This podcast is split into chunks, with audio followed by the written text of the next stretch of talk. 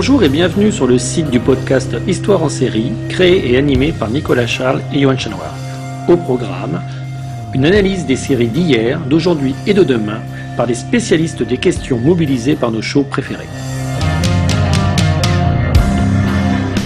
Histoire en série, c'est le podcast qui met en relation histoire, sciences humaines et séries.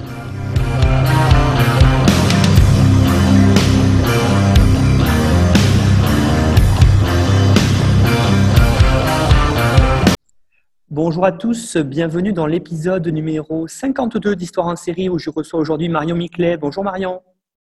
Bonjour Nicolas. Alors Marion, vous êtes diplômée de Sciences Po Lyon, vous avez complété un master en histoire du cinéma américain à Paris 8.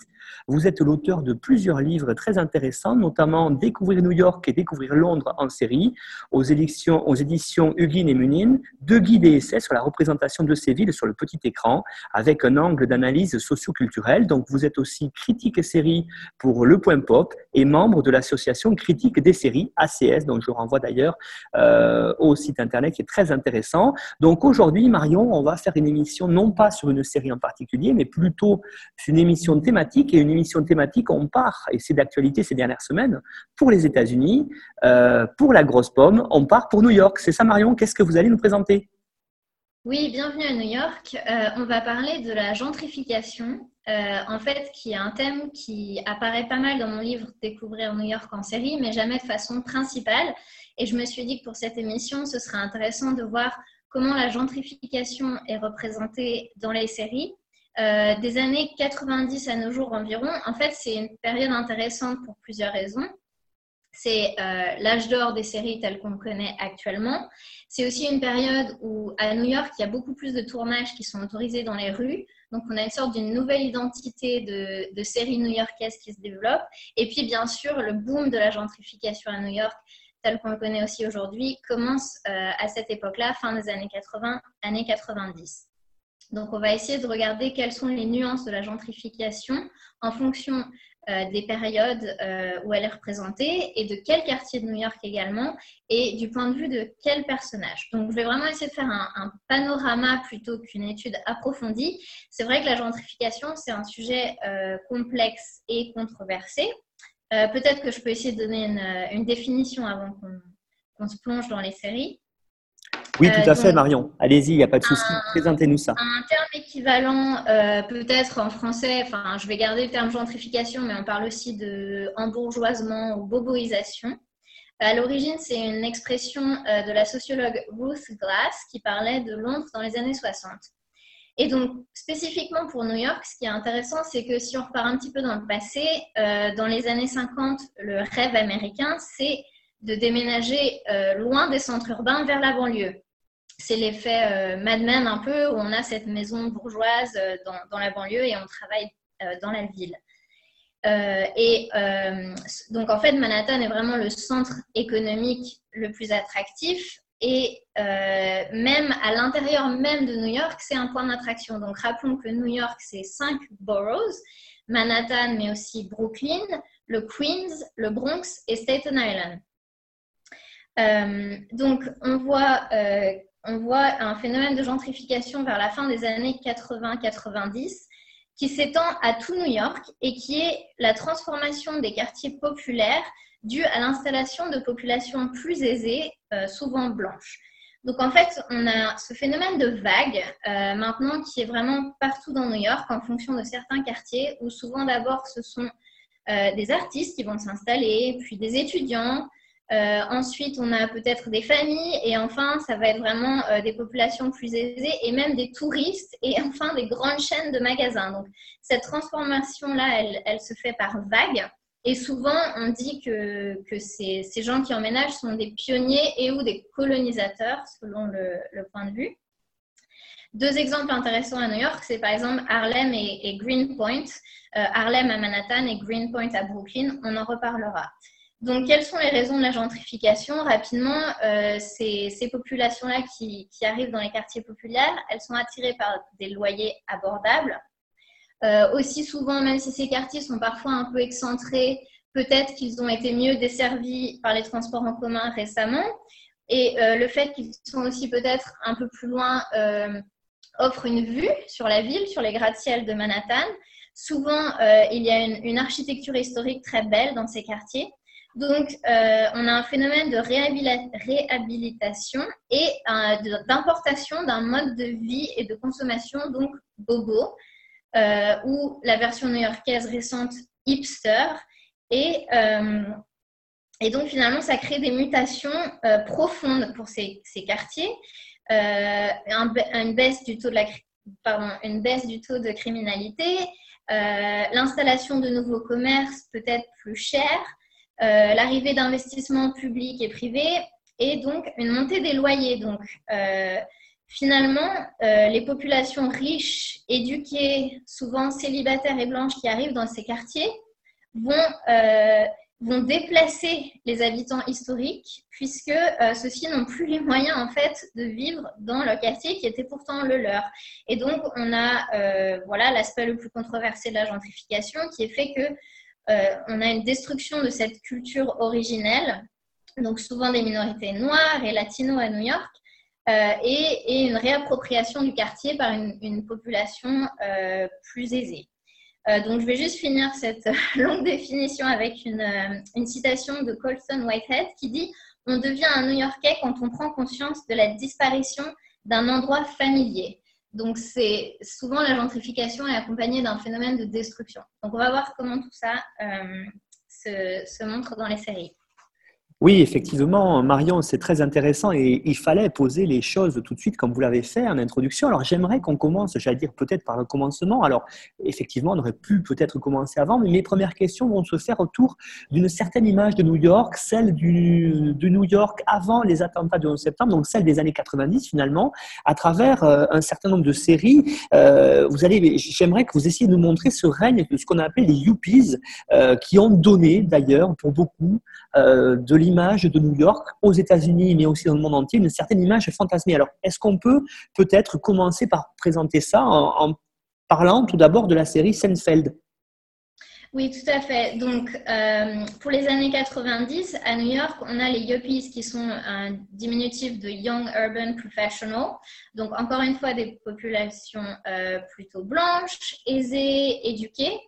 Et euh, on va les voir beaucoup à la télévision, donc notamment avec Seinfeld. Et en fait, c'est donc euh, une, série qui est une série new-yorkaise essentielle. Elle va vraiment créer une image fantasmée de la ville qui euh, va être diffusée à travers le monde entier, effectivement. Et en fait, ça va donner un peu la référence de à quoi ressemble New York dans les années 90 dans les séries et créer une sorte de gentrification des écrans, en fait, puisque euh, ça devient un peu l'évidence de, des personnages qu'on voit dans Seinfeld, donc Jerry Seinfeld et, ses amis, euh, représentent New York. Euh, donc, le yuppie, c'est le bobo des années 80-90, et donc on voit bien comment dans Seinfeld, ces personnages sont un peu losers, mais en même temps, ils n'ont pas vraiment de problème d'argent.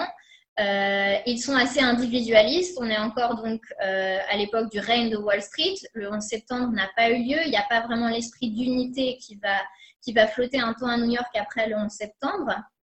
Et euh, donc les deux créateurs du show, Jerry Seinfeld et Larry David, sont des, New-Yorkais expatriés à Los Angeles. Du coup, ils s'amusent avec cette série à, à transmettre leur expérience à travers un filtre euh, à la fois, ils se regardent le nombril et ils se moquent d'eux-mêmes, mais ils sont, loin, donc euh, ils, assument les stéréotypes et ils vont créer en fait, une sorte de, de méta-New York où euh, leur vie quotidienne, donc on les voit, leurs histoires dans le métro, restaurant chinois, etc., ça devient un peu pour, le, pour les spectateurs la vie quotidienne de tout New York.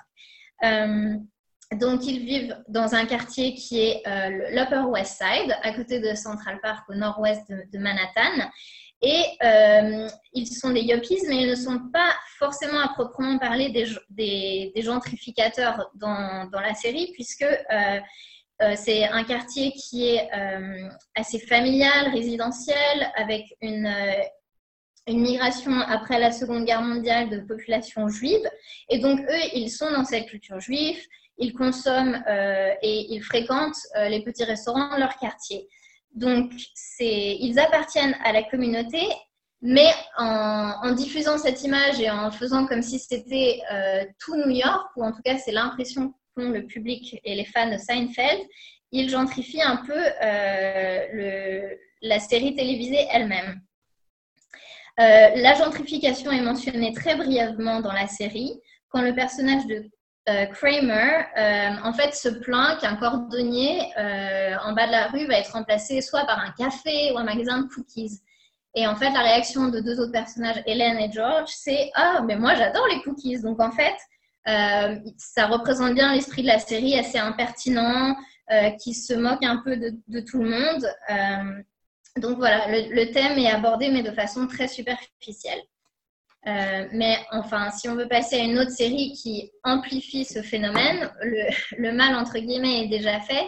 Et euh, peut-être on peut parler de Friends, oui, effectivement, c'est ce que j'allais vous dire parce que euh, quand on pense à New York euh, de cet avant 11 septembre, euh, je crois que pour toute une génération, à l'échelle mondiale d'ailleurs, la série Friends représente un certain nombre de choses, hein, notamment avec cette, cette insouciance, cette culture aussi de la colocation qu'on peut voir avec ce groupe de, de jeunes gens et de jeunes filles. Qu'est-ce qu'on peut dire sur cette série-là et sur cette vision de New York et de cette gentrification new-yorkaise? Oui, donc là, on a une série qui est beaucoup moins euh, cynique, mais euh, qui représente encore des yuppies euh, des années 90, donc des personnages blancs, qui aiment passer beaucoup de temps dans les coffee shops, qui vivent en colocation, et il nous renvoie vraiment une image réconfortante, une image de New York comme un village. D'ailleurs, ils habitent à Greenwich Village, dans le sud, tout au sud de Manhattan, quartier euh, à l'opposé de Seinfeld. Et on baigne un peu dans cette innocence euh, du 11 septembre où euh, donc le personnage, enfin l'élément déclencheur dans Friends, c'est le personnage de Rachel qui justement quitte ses banlieues chics parce qu'elle ne veut pas se marier avec son fiancé qu'elle connaît depuis toujours et elle se rend compte que voilà sa vie n'a jamais vraiment commencé et donc elle va emménager avec Monica qui vit dans Greenwich Village. Et déjà là, on a un peu un, fantasme qui est leur appartement.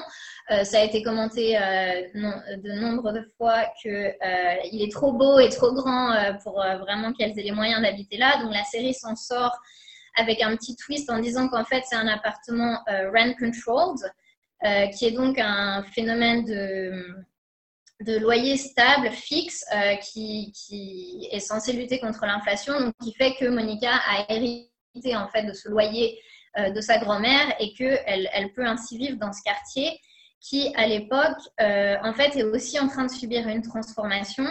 Greenwich Village est un quartier qui a une histoire très riche, une culture alternative. et Friends est pas tant que ça intéressé par, par l'histoire du quartier. Leur communauté à eux, c'est vraiment une, colocation. Euh, on ne les voit pas tant que ça s'engager avec la, vie locale. Ils sont un peu, en quelque sorte, ces euh, colonisateurs, ces gentrificateurs, puisque euh, Rachel elle-même arrive hein, de l'extérieur vers ce, village. Et on peut s'amuser d'un épisode où Phoebe, qui est un peu le personnage le plus hippie euh, décide de ne plus acheter des meubles chez Pottery Barn, ou en tout cas elle attaque euh, Rachel qui le fait, parce que c'est euh, donner de l'argent à ces grandes chaînes qui font du faux vintage, etc. Et bon, au final, elle va être séduite elle-même par ces meubles et les acheter. Et c'est assez ironique puisque Friends présente un monde un peu faux vintage, justement. Ils vivent dans une bulle, ils ont un style de vie assez irréaliste, ils passent tout leur temps au café. Et justement, euh, en fait, la série Friends, les années 90, c'est aussi le boom de la chaîne des cafés Starbucks qui crée ce café comme une expérience. Mais c'est pour quand même une population assez aisée qui a les moyens de dépenser euh, 5 dollars pour un café et de passer son temps à siroter. Euh, voilà. Donc, c'est intéressant de voir que Friends, malgré tout, tout l'amour qu'on peut porter à cette série, elle a quand même euh, déclenché quelques controverses. Et il faudrait rapidement la comparer en fait à, une série qui s'appelle Living Single, qui est sortie juste avant. Et euh, Friends a été accusé parfois de, plagier cette série en fait, puisque c'est aussi euh, des jeunes professionnels new-yorkais, euh, célibataires, mais eux, ils sont noirs et ils vivent à Brooklyn. L'un des acteurs, c'est Queen Latifah, qui avait annoncé qu'il y aurait un remake de Living Single, mais il n'est pas arrivé encore. Et donc, euh, on a là, euh, disons, un, visage plus réaliste de, de la jeunesse new-yorkaise à l'époque, puisqu'ils sont soit au travail, soit à la maison. Ils sont moins oisifs que les personnages de Friends. Donc, Friends a en quelque sorte gentrifié le scénario de Living Single.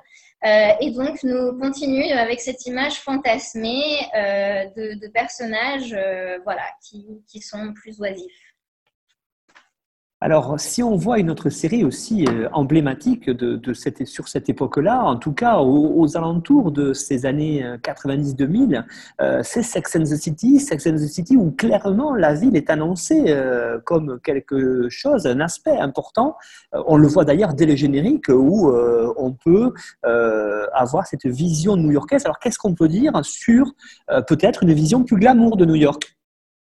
Oui, tout à fait. Donc c'est intéressant, Sex and the City, euh, on dit souvent New York est le cinquième personnage, puisqu'on a donc ces quatre euh, femmes amies, célibataires, et euh, on est toujours dans cette veine de personnages qui vivent dans Manhattan, qui sont blancs, qui sont riches, qui sont éduqués, mais Sex and the City a quand même un petit côté plus réaliste par rapport à Seinfeld et Friends, puisqu'il est filmé vraiment dans la rue, dans des endroits, des cafés, des restaurants de Manhattan. Et donc, il présente New York comme un, terrain de jeu glamour, euh, avec ce côté un peu conte de fées, puisque les héroïnes sont à la recherche de leur prince plus ou moins charmant. Euh, et donc, ça s'inscrit aussi, encore une fois, bien dans son époque. On est encore à la fin des années 90, tournant des années 2000. C'est une époque à New York socio-économiquement qui est très vibrante et ça donne un peu ce ton hédoniste à la série. On avait le maire Rudy Giuliani réélu en 98. Euh, sur une plateforme qui fait que euh, la criminalité était vraiment très basse. Donc en fait, ces héroïnes, euh, quand elles prennent des risques, elles, elles, enfin, elles ne tombent jamais de très haut. C'est vraiment, elles sont dans ce, dans ce New York qui leur appartient. et donc, les spectateurs se, se projettent dans cette expérience un peu aseptisée, donc forcément attractive. on a aussi moqué le fait que donc Carrie, le personnage de Sarah Jessica Parker, vit au-dessus de ses moyens. Elle est journaliste, mais elle est tout le temps en train d'acheter euh, des marques euh, de, luxe. Euh, et on voit ces héroïnes qui se, se, moquent un peu de... Elles sont vraiment ancrées dans Manhattan. Brooklyn, c'est c'est spécifique de l'époque. Brooklyn est un peu considéré pour elle comme un no man's land. Euh, tout se passe à Manhattan. Les gens qui viennent de l'extérieur, c'est ce qu'elles appellent des bridge and tunnel, donc des gens qui traversent soit des ponts ou des tunnels. Donc il y a ce côté un peu Manhattan est le centre de tout. Et donc c'est très attractif pour les spectateurs, d'autant plus que la série met en avant un luxe, mais qui peut être abordable. Par exemple, il y a l'expérience du brunch ou le cocktail, le cosmopolitain, et bien sûr le très célèbre cupcake qui est montré dans la série. Donc en fait, là, on a une euh, consommation euh, typique de la gentrification de l'époque qui est que euh, c'est une consommation d'expérience. on fait l'expérience, on a le temps. Et donc ça, les touristes s'amusent et fans de la série à reproduire ces expériences. Et ça a en fait un impact véritablement dans, le, dans le tissu de la ville. Donc, ce qui est intéressant, c'est que l'actrice Sarah Jessica Parker, elle, elle a toujours vécu euh, dans Manhattan, dans le West Village.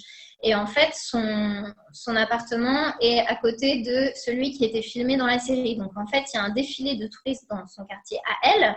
Et elle, elle le déplore. Euh, parce que finalement, les, petites boutiques, euh, les mom and pop stores, comme on dit, euh, ont été peu à peu pris par, euh, des, boutiques de mode ou, ou des chaînes. Et donc, autant que la série était vraiment dans l'air du temps, certains se sont plaints qu'elle a aussi accéléré le changement et provoqué en fait un phénomène de gentrification. Donc, on peut, on peut mentionner brièvement un épisode qui, euh, qui justement euh, fait, fait, vraiment euh, mention de la gentrification. C'est quand le personnage de Samantha déménage dans le Meatpacking District.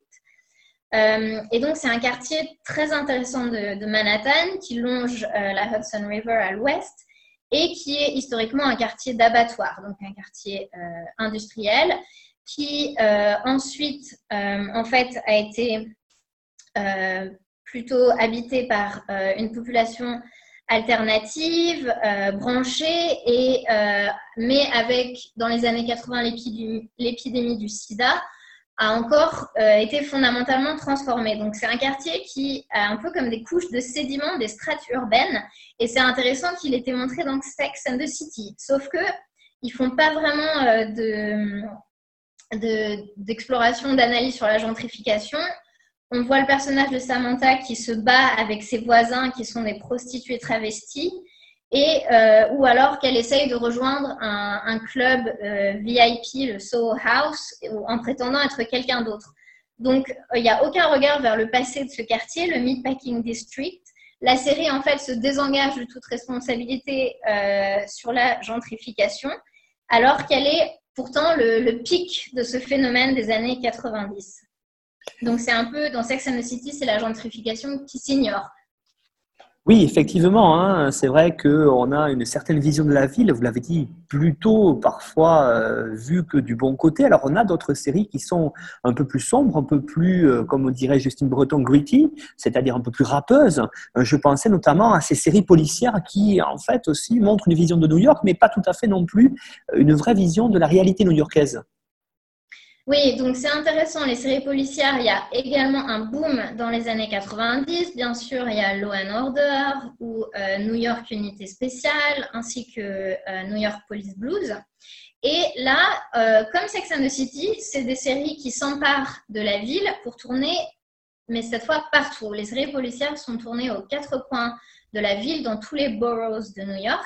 Et on part de cette image de Sex and City glamour pour aller vers quelque chose de gritty, euh, donc qui veut dire un peu plus dangereux, un peu plus authentique, un peu plus euh, crasseux aussi. Donc c'est vraiment une image différente de New York. Euh, sauf que à l'époque, le, le, département de la police new-yorkaise subit de profondes réformes.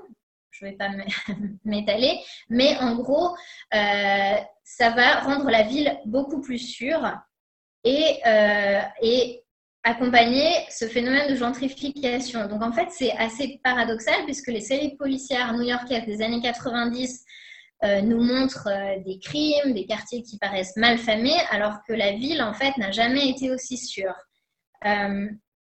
Et donc, on reste dans un fantasme, un fantasme en fait négatif, en quelque sorte, euh, où on, on, peut montrer que New York euh, fait peur ou a, quelque chose d'excitant. Euh, or, on est en fait en décalage avec ce qui se passe vraiment à ce moment-là.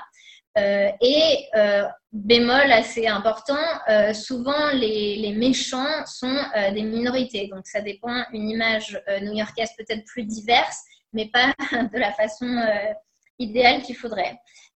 donc, pour, euh, les séries policières, je voulais juste illustrer par euh, une, ruelle de New York qui s'appelle Cortland Alley et qui est dans le quartier de Tribeca, Chinatown. Donc là, on est aussi au sud de Manhattan. Et c'est une, euh, une, petite rue très, très filmée, en fait, puisqu'elle a vraiment conservé et encore à ce jour, ce, côté un peu gritty, un peu euh, authentiquement effrayant de New York. Et ce qui est assez intéressant de noter, c'est que depuis les années 90 jusqu'à aujourd'hui, elle est restée euh, un peu sale, etc. Mais maintenant, on le fait de façon artificielle et on ajoute des effets spéciaux pour enlever les buildings très modernes qui se sont construits derrière. Donc, euh, le, paysage urbain new-yorkais continue de changer avec la gentrification qui s'y déroule.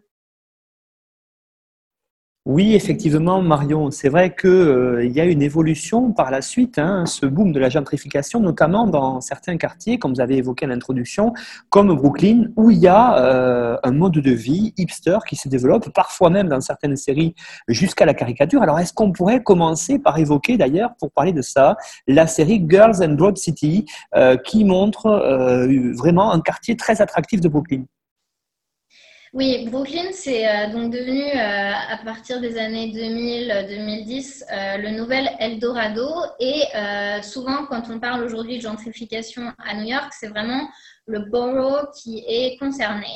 et à la télévision, ça se voit aussi. Il y a une multiplication incroyable des séries brooklynites. et donc, celle peut-être qui est la plus emblématique et par laquelle on devrait commencer, c'est Girls et sa, compagne un peu Broad City, puisque donc c'est des séries euh, filmées à Brooklyn avec des points de vue plus féminins. Donc, euh, on est dans l'après-récession des années, euh, enfin de 2008, et donc on, suit avec Girls l'expérience de millennials, de, de, hipsters, qui sont des créatifs, des jeunes professionnels un peu paumés, un peu fauchés, mais qui sont quand même aidés par leurs parents et qui habitent à Brooklyn, donc les quartiers les plus montrés dans Girls, c'est euh, Williamsburg, Greenpoint et Bushwick, qui sont les quartiers de Brooklyn euh, qui se touchent. Euh, et c'est intéressant de voir ces personnages qui sont bourrés de contradictions. Donc, le personnage principal, Anna, est joué par Lena Dunham, qui est aussi la créatrice de la série, et elle dit de façon ironique dans, le pilote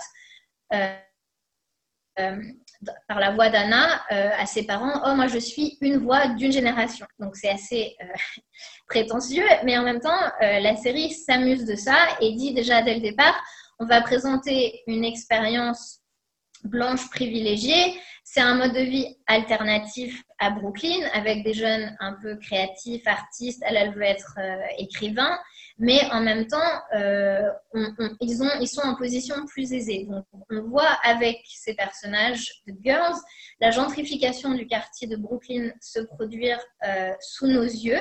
Mais Girls, et d'ailleurs Broad City également, ne montrent pas vraiment les conséquences. Elles s'arrêtent juste et elles nous montrent vraiment qu'est-ce que c'est que l'expérience hipster. C'est l'expérience de Brooklyn à un instant T. Euh, donc, Anna, elle habite à Greenpoint. Euh, et c'est intéressant de, se pencher peut-être un, petit peu sur ce quartier de Brooklyn, puisqu'il avait euh, pendant très longtemps une population majoritairement polonaise. Et là, au moment où la série se déroule, on voit qu'il euh, y a un mélange entre, voilà, encore les boulangeries polonaises, mais aussi les bars branchés, etc. On est en plein dans ce changement. Et pourquoi ce quartier est attractif? Euh, C'est un quartier qui a une magnifique vue sur euh, les buildings de Manhattan, de l'autre côté de la rivière, et il est plus accessible qu'il ne l'était, puisque maintenant il est desservi par un ferry. Donc les loyers sont moins chers, il y a une, architecture très diverse et très belle.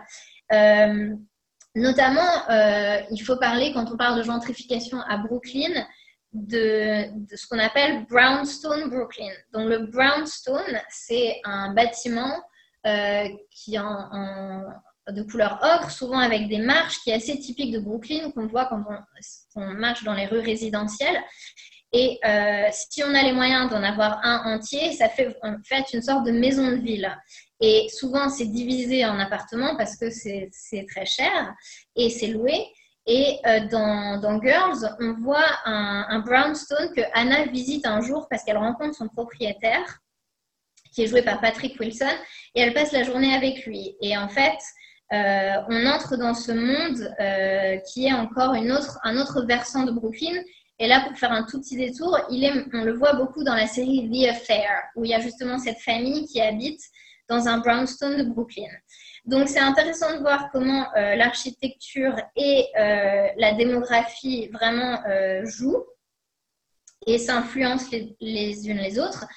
Et, et donc Girls, la seule, une des grandes qualités quand même de cette série, même si elle ne, ne commence pas euh, profondément sur la gentrification, elle est tout à fait consciente que c'est ce qu'elle montre, que ces personnages sont un peu des enfants gâtés et elle se moque d'elle-même. On a notamment un, donc euh, les personnages passent beaucoup de temps dans un coffee shop qui est le café Grumpy, qui est un café qui existe réellement et qui a d'ailleurs bénéficié en fait euh, d'être montré dans la série, qui a pu comme ça avoir un meilleur business en fait. Et la série montre l'ouverture d'un café euh, concurrent qui s'appelle Helvetica, où en fait euh, n'est peuplé que par des hipsters dilettantes. Euh, et donc la série s'amuse à dire non, non, non, on ne peut pas autoriser ça, alors qu'en fait elle-même est une série de, de hipsters. on a aussi le personnage de Thomas John, qui emménage à Williamsburg dans une tour très luxueuse. Il a un appartement qui a vue sur, sur toute la ville. Et c'est un peu cette ironie de si le quartier devient trop branché, il va aussi attirer des financiers ou des gens très riches. Euh, et finalement, Manhattan, en fait, arrive à Brooklyn, puisque Brooklyn est devenu aussi cool que Manhattan, si ce n'est plus cool. Euh, donc, juste pour continuer rapidement avec Broad City, euh, c'est une série intéressante qui est plus déjantée que Girls. Elle se prend vraiment pas au sérieux, mais elle aborde un symbole très fort de la gentrification à Brooklyn, qui est le, le magasin Whole Foods. Donc, Whole Foods, c'est une chaîne de magasins bio américaine euh, qui est euh, souvent hors de prix. Et donc, le personnage de Abby dans la série va faire ses courses alors qu'elle a fumé un pétard et elle remplit son chariot. Et en fait, euh, à la sortie, elle en a pour plus de 1000 dollars. Enfin, ça montre vraiment à quel point, quand un Whole Foods s'installe dans un quartier, ça change complètement le cachet du quartier. Et là, en l'occurrence, on est dans le quartier de Gowanus, qui est un quartier de Brooklyn le long du canal de Gowanus, qui en fait était un, canal assez toxique, euh, avec une pollution toxique pour la population locale, qui a été restauré. Et euh, donc, on a ce phénomène de, il y a une amélioration de la qualité de vie, mais qui en profite Et là, la série s'amuse à dire, bah, ils ont ouvert un Whole Foods, on sait très bien qui fait son shopping à Whole Foods.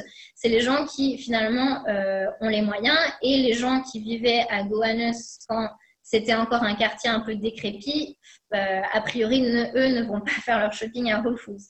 Et d'ailleurs, l'un des personnages de Broad City ne vit même pas à Brooklyn, elle vit dans le Queens parce que Brooklyn est même devenu trop cher finalement pour elle, pour son niveau de vie.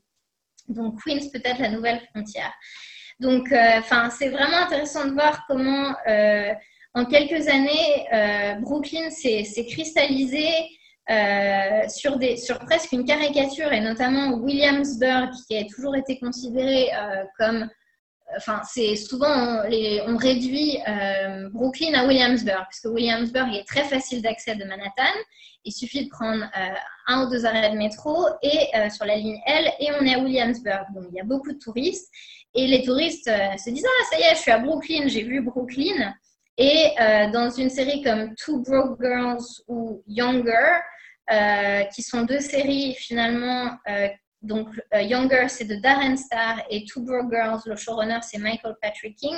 Donc, c'est intéressant parce que c'était deux collaborateurs sur Sex and the City. Et donc, avec leur nouvelle série, après Sex and the City, ils, ils ne se sont pas forcément améliorés et ils sont restés un peu dans le domaine du cliché, mais cette fois, ils ont, ont transmis le, le cliché vers Brooklyn. Alors oui, Marion, ce qui est aussi intéressant quand vous parlez de ces séries-là, c'est qu'on peut aller parfois à travers l'analyse de ces séries, quand on parle de gentrification, jusqu'à euh, une, caricature de ce qu'est la vie à New York, de ce qu'est la vie en particulier si on reste sur Brooklyn. Alors, parlez-nous maintenant de deux autres séries, peut-être High Maintenance et puis Search Party, qui euh, montrent une tellement vision, une vision tellement sublimée de Brooklyn que ça n'est presque caricatural. Oui, donc c'est intéressant. En fait, il y a tellement de séries euh, qui sont filmées à Brooklyn qu'il y a plein d'aspects différents. Donc là, je vais parler de High Maintenance et Search Party, mais c'est deux séries que je groupe ensemble, mais je vais surtout parler de High Maintenance, où en fait, euh, on a une version peut-être euh, plus diverse que les séries que j'ai mentionnées précédemment, mais qui finit peut-être par tomber dans la caricature. Donc High Maintenance a pour but euh, de présenter une multitude de personnages, puisqu'en fait le fil conducteur, c'est un livreur de marijuana qui euh, va à domicile et en fait, par son regard, on entre dans l'intimité de, New-Yorkais. Euh, et la série se déroule beaucoup à Brooklyn avec donc ces portraits de locaux qui sont un peu des personnages euh, hors parfois. Il y a cette expression new-yorkaise qui, qui, dit oh, only in New York. Donc c'est un peu le genre de personnage qu'on pourrait seulement voir à New York parce qu'ils sont un peu euh, démesurés par, pour telle ou telle raison. Et donc, en fait, c'est des portraits peut-être qui touchent un peu à la caricature. Euh, on n'est clairement pas dans la classe moyenne ou la classe ouvrière. le héros lui-même, donc qui est, un drug dealer, en fait, euh, est une sorte d'entrepreneur. Et donc, on retrouve un peu cette ce versant de, de, culture locale, artisanale de Brooklyn, certes, mais est-ce que vraiment High Maintenance montre une culture alternative dans la mesure où les clients sont quand même assez riches pour acheter donc une, drogue euh, récréative, comme on dit, et se faire livrer à domicile? Donc en fait, euh, ce sont bien des bourgeois dans le sens de bobo. Euh, donc High Maintenance continue avec cette, cette, image du Brooklyn gentrifié, du Brooklyn dominé par les hipsters, et elle se moque d'elle-même en montrant les effets de la gentrification, mais c'est assez bref. Il y a un épisode où à un moment, on a une visite guidée euh, de street art. Euh, et en fait, c'est un groupe de touristes français. Donc, on voit comment même la, subculture ou la contre-culture new-yorkaise a été, est devenue un objet de, tourisme. Euh, donc, on est bien dans un Brooklyn un peu imaginaire où la diversité économique et, et ethnique, finalement, est représentée comme harmonieuse. Euh, les personnages se, côtoient, par exemple dans un lieu comme le Bodega, qui est le petit épicier de, quartier. On va avoir euh, plusieurs euh, niveaux de vie et plusieurs cultures de Brooklyn qui vont se croiser, mais c'est qu'un instant. Et donc cette image d'un melting pot qui, en théorie, serait réussi et ce qu'essaye un peu de présenter High Maintenance, c'est un peu une image trompeuse parce qu'au final, ces personnages-là, même s'ils se côtoient et ils se croisent, ils sont assez isolés et euh, on voit leur expérience, mais séparées les unes des autres. C'est bien pour ça que le livreur va à chaque fois les uns et chez les autres. Euh, voilà. Alors c'est vrai, justement, Marion, vous disiez tout à l'heure euh, quelque chose de très intéressant sur la gentrification, c'est que parfois elle est montrée, parfois elle est démontrée même à travers les séries, mais parfois aussi elle est dénoncée.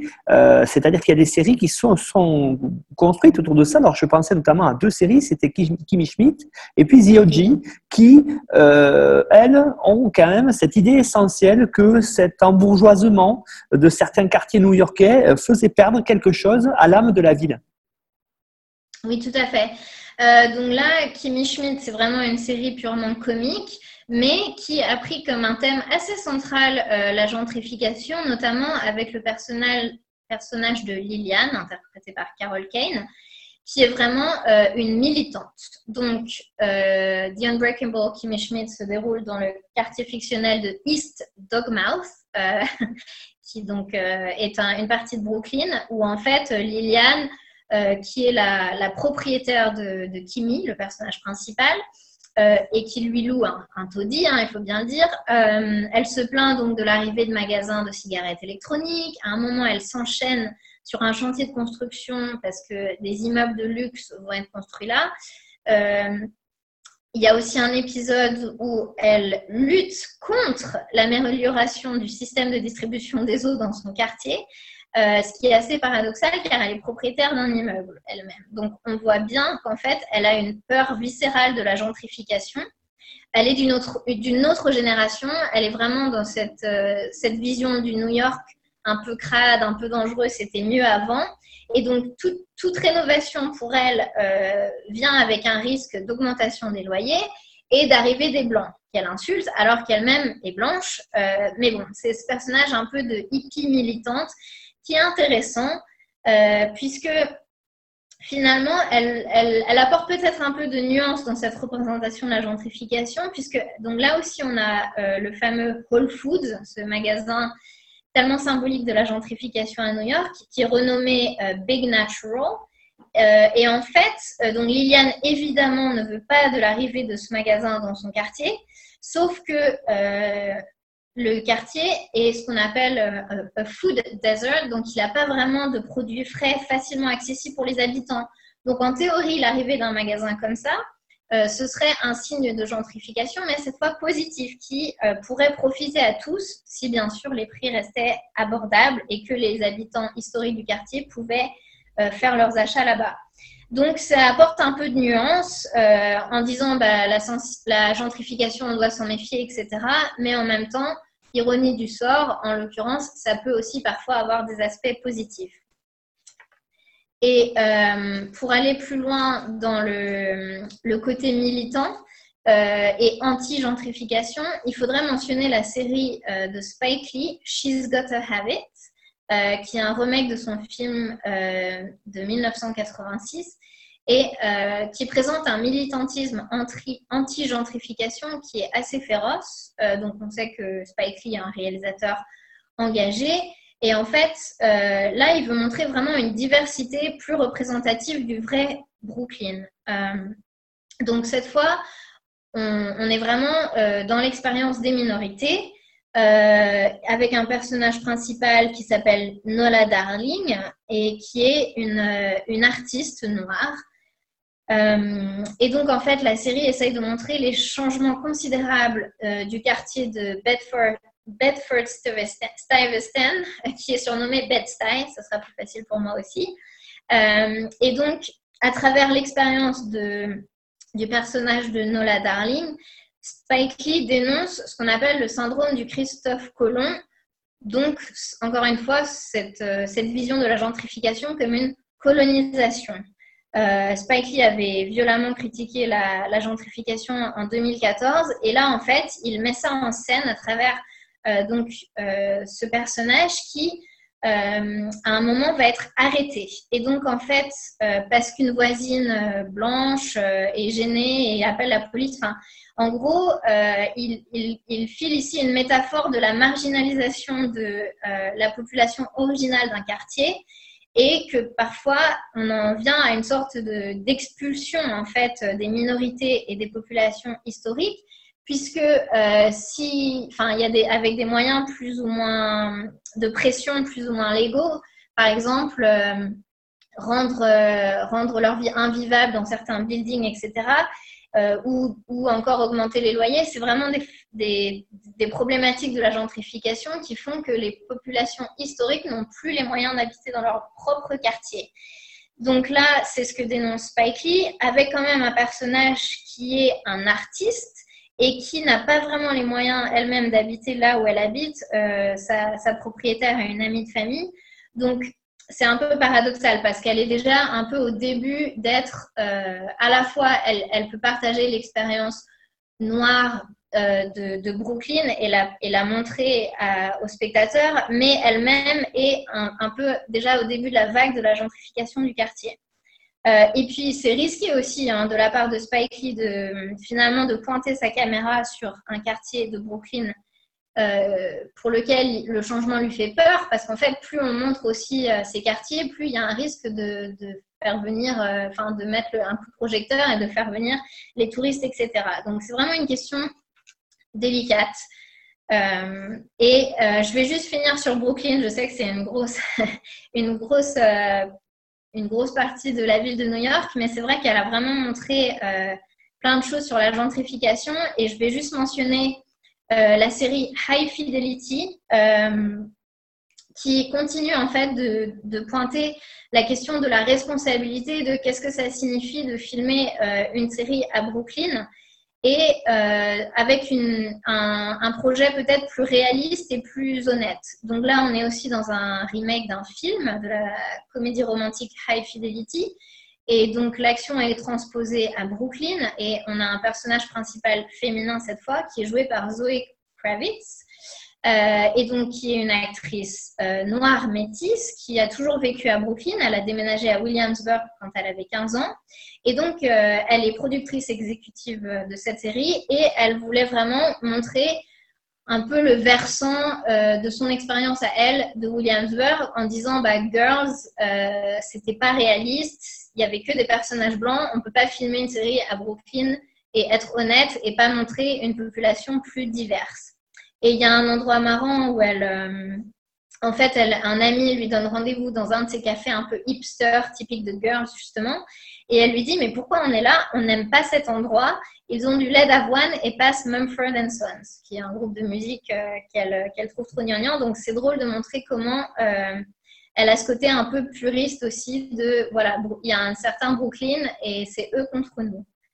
Et juste vraiment, la dernière série sur Brooklyn, ce serait The Last OG, je ne sais pas si elle est très connue en France, mais le personnage principal, c'est Tracy Morgan, enfin, est joué par Tracy Morgan, qui est donc un homme qui sort de prison et qui rejoint son quartier de Brooklyn, qui a été complètement métamorphosé euh, par la gentrification entre-temps. Et là, il nous donne vraiment le point de vue de cet homme euh, noir, issu de, plutôt de la classe moyenne, qui euh, réapprend à connaître son quartier finalement, alors qu'on est de l'autre côté du phénomène de gentrification. juste une petite correction sur quelque chose que j'ai dit précédemment à propos de la série She's Got a Habit de Spike Lee. Euh, j'ai parlé du quartier de Bed-Stuy, mais en fait, la série se passe principalement à Fort Greene, à Brooklyn. Donc, je sais que j'ai mentionné beaucoup de séries et beaucoup de quartiers. Donc, en fait, euh, pour ce, podcast, on va mettre, euh, je pense, une filmographie avec les années des séries, et les quartiers, comme ça, vous pourrez aussi aller explorer et voir de plus près, parce que je ne peux pas à chaque fois rentrer dans, dans le détail de chaque série et, et acteur, etc. Donc, vous aurez plus d'infos. Oui, effectivement, Marion. Hein, on se retrouve sur le site internet histoireensérie.com. Hein, je rappelle l'adresse. Vous avez à chaque euh, épisode euh, une bibliographie, parfois filmographie comme Marion l'a fait, et qui permettra à chacun et à chacune d'aller euh, peut-être voir plus en détail. Parce que là, c'est vrai que sur cette émission thématique, on a énormément de séries, énormément de lieux, énormément de références. Donc, le site devrait aider toutes les personnes qui le souhaitent à y voir plus clair. Alors, Marion, maintenant, j'avais une question sur un autre New York celui euh, pour parodier un petit peu ce qu'on a vu euh, dans euh, l'émission sur Mister Robot, celui le New York des 1%, le New York des des nantis, des riches. Qu'est-ce que on peut voir sur ce New York-là dans certaines séries? Alors, je pensais en premier, bien sûr, à des séries très connues, notamment Gossip Girl. Qu'est-ce qu'on peut dire là-dessus, Marion? Oui, euh, là en fait c'est intéressant parce qu'on va rentrer dans une nouvelle ère qui est euh, donc les années 2010. Et à New York c'est l'ère Bloomberg, c'est l'ère Trump. Et en fait euh, il se dégage deux mouvements, donc à la fois beaucoup de séries qui sont dans ce monde des New-Yorkais ultra riches. À l'époque aussi, enfin ça correspond aussi à un développement, un développement immobilier à Manhattan de grandes tours de luxe avec donc un quartier de New York qui est tout le temps en construction et qui sont des constructions d'immeubles très chers que même justement les yuppies dont on a parlé tout à l'heure euh, n'ont pas les moyens d'habiter. Donc on a d'un côté ce mouvement euh, de séries des très riches qu'on va, va regarder de plus près et en même temps aussi euh, ça provoque une sorte de, de, regard nostalgique sur le New York d'avant et un peu la question New York c'était mieux avant. Donc commençons avec Gossip Girl qui et peut-être la série qui vient le plus à l'esprit quand on pense aux, riches new-yorkais. C'est une série de 2007 qui se passe euh, dans le Upper East Side, au nord de Manhattan. Donc, c'est la jeunesse dorée qui est représentée dans cette série. Et en fait, c'est intéressant de voir que euh, le timing était un peu euh, contre cette série, puisque au début, en 2007, on voit la vie de ces riches adolescents un peu enfants gâtés, ça, ça fait rêver. La série est souvent comparé à un guilty pleasure, euh, elle est très populaire à l'époque. Mais en même temps, euh, la réalité euh, de la crise de 2008 et de la récession frappe New York. Et une partie du public se désengage de cette série qui finalement n'arrive plus à montrer la réalité de la vie à New York. Et qui considère encore euh, que Brooklyn est donc il y a un personnage qui vit à Brooklyn et c'est un peu le paria donc c'est un peu euh, caricatural puisqu'à l'époque Brooklyn était devenu presque aussi yuppie que Manhattan en fait. Et euh, je vais passer rapidement à une série qui est beaucoup plus intéressante et plus récente qui est Succession. Et là aussi, on suit des très très très riches New-Yorkais. C'est la famille Roy qui possède un empire médiatique et on suit le parcours euh, du patriarche, qui est joué par Brian Cox. Et euh, il a conquis New York. C'est une version un peu extrême du American Dream qui rappelle, et c'est volontaire, le parcours de Trump ou de Rupert Murdoch. Donc, euh, la question, c'est il a un pépin de santé, il est âgé, lequel de ses enfants va potentiellement reprendre cet empire? Donc là, on suit des personnages euh, vraiment qui n'ont aucune morale, qui sont corrompus, et c'est fascinant.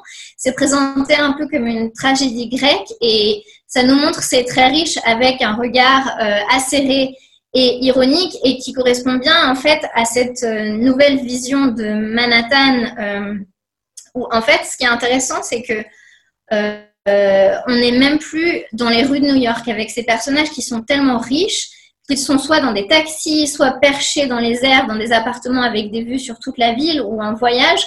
Donc c'est vraiment une sorte d'aristocratie qui flotte sur Manhattan et qui se prend pour les rois du monde. Euh, on peut mentionner rapidement une scène où euh, la famille se retrouve pour un jeu de softball et euh, l'un des fils propose à un jeune garçon qui, est dans le, dans le terrain de jeu où il, joue au softball, si tu tapes la prochaine balle et que tu fais un grand coup, je te fais un chèque là maintenant tout de suite de 1 million. Et on montre bien comment ils sont assez décadents avec cet argent euh, c'est vraiment un portrait de, nouveaux riches euh, et ça, nous montre vraiment l'extrême de, ce qui est devenu Manhattan aujourd'hui. Alors, il y a autre chose aussi euh, de très intéressant dans certaines séries euh, qui traitent de New York, c'est bien sûr de voir d'autres quartiers. je pensais notamment à Harlem, mais aussi cette idée de voir de certaines personnes qu'on peut considérer comme des super-héros. Alors, je pensais à la série Luke Cage. Qu'est-ce qu'on peut dire dessus, Marion? Oui, Luke Cage, c'est une série très intéressante puisque euh, nous amène dans Manhattan, dans le Manhattan actuel, puisqu'on est à Harlem, mais on peut quand même parler d'un retour aux sources. Euh, et donc, c'est une série qui s'inscrit bien dans ce regard vers le passé, comme si euh, on, avait été tellement ébloui par ces riches new-yorkais qu'il y a un mouvement de séries qui veulent un peu se retourner vers un New York plus réaliste, plus authentique. Ce qui est assez intéressant, puisque c'est un personnage de super-héros, effectivement. Luke Cage, donc, euh, son histoire, c'est est, montré en série, mais à la base, bien sûr, c'est des comic books euh, qui sont inspirés des films de Black Exploitation des années 70. Donc, on a affaire à un super-héros noir euh, qui lutte contre le crime à Harlem. Harlem, c'est un quartier vraiment crucial euh, quand on parle de gentrification, puisque il est au nord de Manhattan, donc très bien situé. En même temps, il y a plusieurs Harlem. Dans Harlem, c'est un quartier qui a des, des des parties euh, architecturales absolument euh, sublimes, les brownstones dont on avait parlé à propos de Brooklyn. Donc vraiment un, quartier très divers et très beau qui euh, s'est gentrifié en vitesse accélérée ces dernières années. Et donc, c'est intéressant de voir que Luke Cage se tourne vers des problèmes qui restent à Harlem. Donc, la série aborde la gentrification, la violence policière, le système d'incarcération euh, américain qui est en échec. C'est une série de la vie quotidienne, Harlem, du point, de vue afro-américain. Euh, on a notamment des scènes qui se passent dans un barbershop, euh, qui est vraiment un lieu emblématique de la fierté locale. on trouve aussi des personnages sur les fameux stoops new-yorkais, donc ce sont ces marches, ces volets de marche devant les immeubles new-yorkais qui forment une sorte d'extension de la maison. Et donc, tous ces lieux qui sont filmés dans la série sont des lieux de transmission euh, des traditions et de la culture afro-américaine. La série se revendique de la Harlem Renaissance euh, qui a eu lieu dans les années 20-30, qui est un mouvement intellectuel et artistique qui redéfinit l'identité culturelle noire américaine. Et bien sûr, cette identité, elle est menacée par la gentrification. Et c'est drôle de voir, ou intéressant plutôt, comment euh, Luke Cage, en fait, euh, c'est sa nouvelle cause. Euh, il défend la veuve et l'orphelin en les protégeant de la gentrification. Et ce personnage s'inscrit aussi dans une fête, dans une vague de super-héros, mais aussi de anti-héros qui sont apparus sur les écrans après le 11 septembre. On a eu une sorte de redéfinition de la masculinité, masculinité avec des hommes qui sont faillibles, torturés, mais qui sont toujours considérés comme euh, en charge de, euh, de protéger, d'être fort, etc. Donc un personnage complexe très intéressant. Alors, il y a euh, une autre idée aussi qui était très intéressante de mon côté, j'ai trouvé, Marion, c'est ce que vous avez évoqué avec cette idée du c'était mieux avant New York. Alors, revenir peut-être à ce New York qu'on a évoqué au début, euh, celui avant les attentats du 11 septembre, remonter un peu plus loin à celui des années 70-80. Et là, euh, je ferai un parallèle avec ce qu'on a évoqué avec Fabien Bièvre-Perrin dans l'émission numéro 23 hein, d'Histoire en série autour de la série Pause. Qu'est-ce que vous pouvez nous dire là-dessus, Marion, quel New York on voit dans cette série? Oui, il y a deux séries là dont je vais parler pour les années 70-80. Effectivement, Pause, mais pour revenir juste avant Pause, qui se passe dans les années 80-90, je voulais faire un petit détour par de, Get Down, euh, qui est une série Netflix qui n'a pas duré très longtemps et euh, qui était quand même intéressante puisqu'elle se passe dans le Bronx euh, dans les années 70, qui est assez rare, et qui est vraiment un mix de ce, cette recherche un peu d'authenticité et de réalisme, mais également de montrer un New York très stylisé, puisque c'est une série euh, réalisée par Baz Luhrmann. Et euh, elle pose aussi la question de New York, c'était mieux avant, puisqu'elle euh, elle dépeint la naissance du, hip-hop, qui est un art émergent dans les années 70, dans le quartier du South Bronx, qui est totalement en crise à l'époque. il y avait ce slogan fameux The Bronx is burning, le Bronx brûle. Et la série montre par exemple ce qui se passe à Charlotte Street, qui était tellement mal en point, cette rue euh, du Bronx à l'époque, qu'elle a été en partie retirée des cartes de la ville. Donc c'est intéressant de, voir comment la caméra se tourne vers euh, un moment de, crise, de destruction, de tension euh, à New York pour en faire une sorte d'histoire positive en montrant la vitalité créative de ces personnages, notamment Zik, le personnage principal, qui, malgré la décrépitude urbaine, euh, transforme tout en une énergie positive. Donc, euh, c'est une de ces séries qui montre un peu voilà, ce regard nostalgique de euh, là, clairement, il a l'air de dire bah, c'était mieux avant.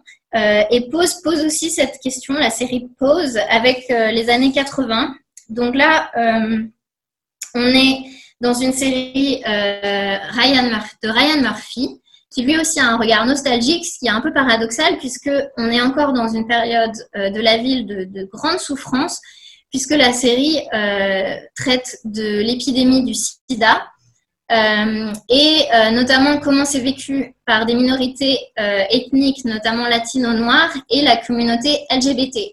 Donc on est vraiment du point de vue des oubliés, de, communautés qui sont très discriminées, qui sont en souffrance mais elles ont créé euh, leur propre euh, communauté, enfin une façon de, se protéger. Euh, avec la série Pause, on est à Harlem et on suit des personnages qui font partie de maisons qui s'affrontent dans des balles. donc, on, on suit l'émergence aussi d'un mouvement artistique ici et créatif, notamment de danse et du voguing. Donc, ces personnages, ils sont ils sont, ils sont reliés par une, une, identité communautaire très forte, un esprit d'entraide euh, qui est très important. Donc même si on les voit euh, dans des compétitions de, de danse, euh, ils, se retrouvent entre eux pour être plus forts, pour affronter de, des difficultés et des discriminations qui les accablent. Donc Ryan Murphy, c'est un peu son habitude, il aime bien réécrire l'histoire euh, dans ses séries. Donc là, c'est une, série très intéressante puisqu'elle donne, euh, elle donne la voix à des, voix minoritaires ou des voix disparues en idéalisant un peu. Donc c'est quand même intéressant toujours de voir ce paradoxe qu'on est à une époque euh, qui, qui, dans l'histoire de New York, qui est une des plus violentes, une des plus dangereuses, une des plus... Euh, enfin, triste euh, pour, pour la communauté LGBT new-yorkaise et en même temps, il en fait quelque chose de très inspirant. Et il y a deux endroits ou deux scènes qui sont intéressantes à mentionner. il filme beaucoup au Piers de Christopher Street, donc c'est les pontons qui s'avancent sur la Hudson River au sud de Manhattan. Et c'est présenté comme un endroit dans la série pour découvrir des talents, mais en même à l'époque, c'était quand même un lieu un peu clandestin de rencontres homosexuelles, donc un lieu de propagation euh, du virus du sida. Donc c'est la série en a fait quelque chose euh, de à la fois réaliste et à la fois un bouillon de créativité. Donc c'est toujours cette, tension. Et c'est intéressant de voir aujourd'hui comment euh, ces pontons ont été complètement aseptisés. C'est là que les gens aujourd'hui vont faire leur, jogging dans le quartier où les touristes se promènent. Et euh, pour revenir à la gentrification, il y a une scène de pause qui la présente très explicitement lorsque euh, le personnage de Blanca veut ouvrir un salon de manucure euh, dans un quartier assez défavorisé.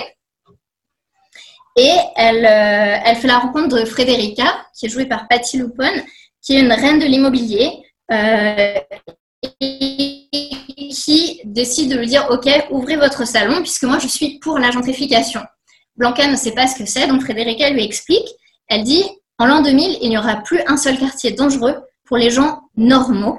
Avec l'arrivée de gens respectables, les prix vont monter, tout le monde y gagne. Et donc, c'est intéressant de voir comment elle embarque Blanca dans sa vision de la gentrification, sauf qu'au final, elle va réaliser que Blanca est euh, transsexuelle et euh, va la discriminer et ne pas la laisser ouvrir son salon. Alors, il y a quelque chose justement par rapport à tout ce qu'on vient de voir là de très intéressant dans tout ce que vous avez Marion, c'est cette idée euh, que la gentrification peut changer effectivement le regard sur une ville. Alors, je, voudrais qu'on voit maintenant à la fois un autre espace de New-Yorkais à travers cette série, un espace très central hein, qui est hyper connu aussi dans le monde, c'est Times Square. Et je pensais à la série The Deuce. Qu'est-ce qu'on peut dire dessus? Oui, The Deuce, euh, c'est une série sublime. C'est une fresque qui s'étale euh, des années 70 aux années 80 à Times Square. Et donc, à nouveau, ce regard sur le passé, sur un quartier qui euh, est devenu vraiment l'exemplification de la gentrification, c'est long à dire, à, Manhattan. Et on revient à une époque où, au contraire, Times Square était un lieu sordide, euh, avec des prostituées, des endroits pour regarder euh, des films pornographiques.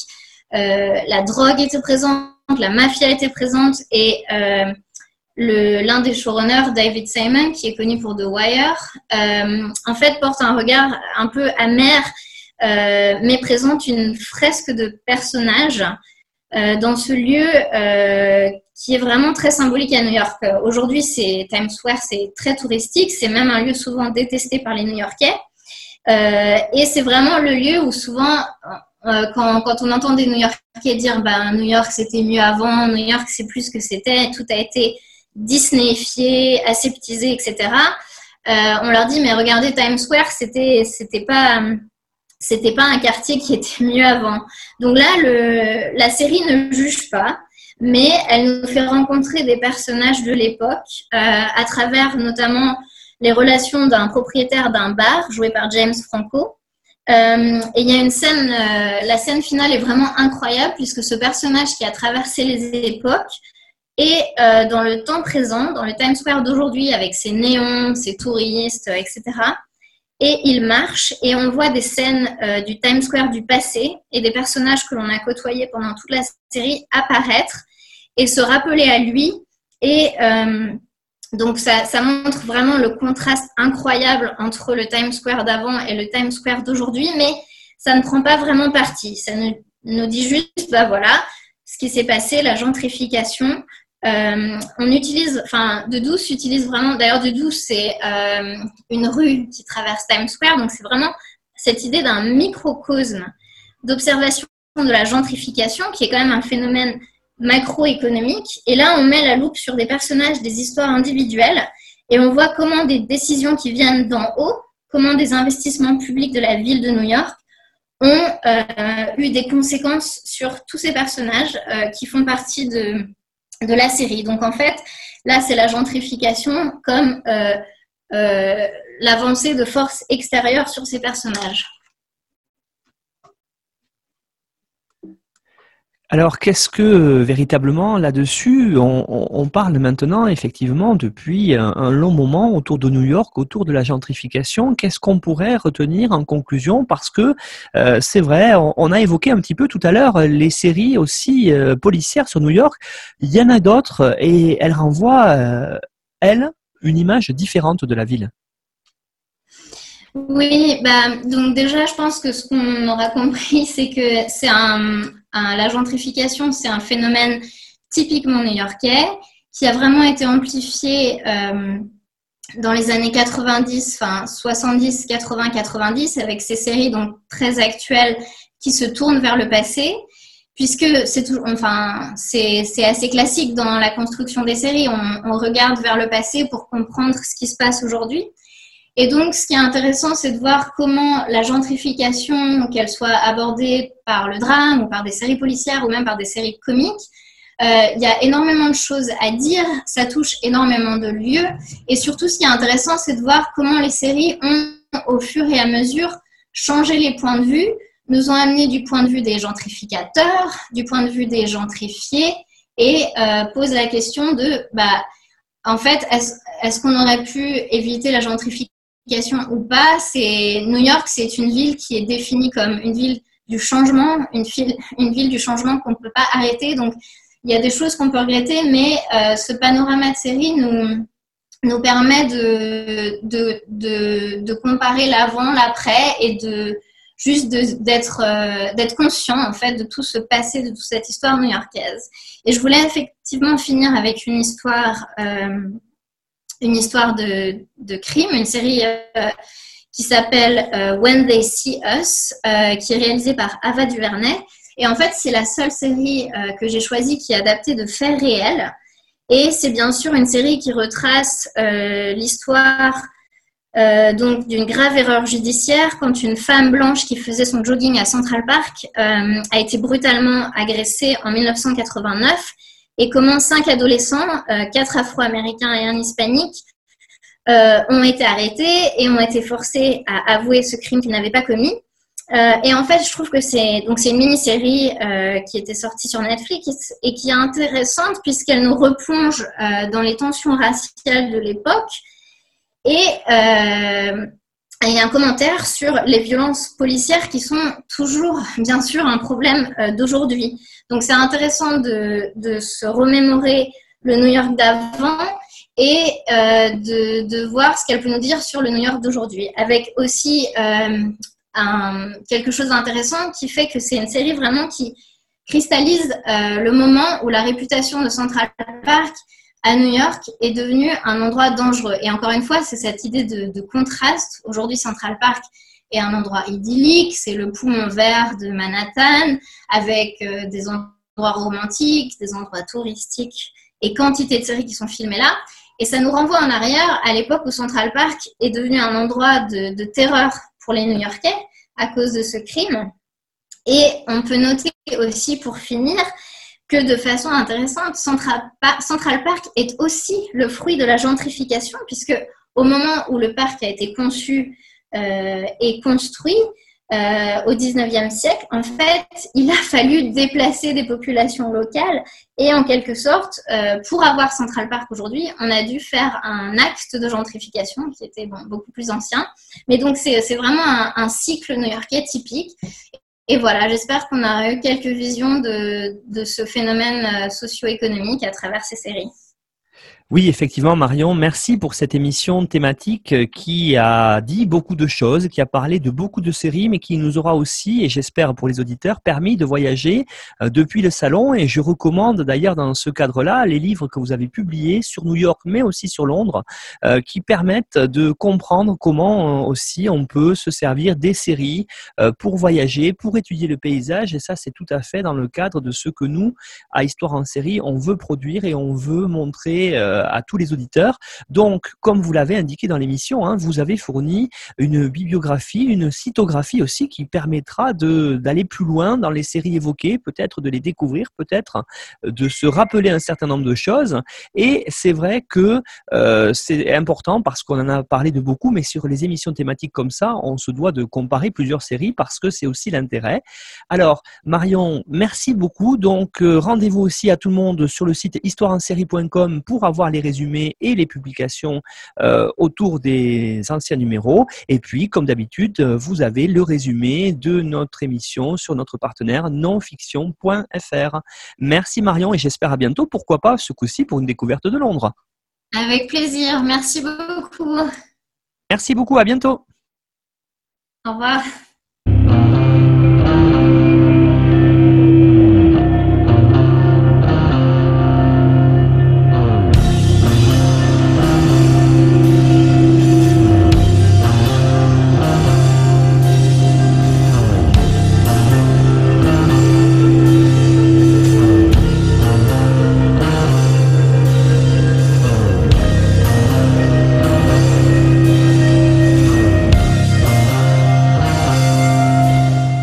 Retrouvez-nous sur Twitter, at en série, pour connaître le programme à venir, ainsi que des conseils bibliographiques.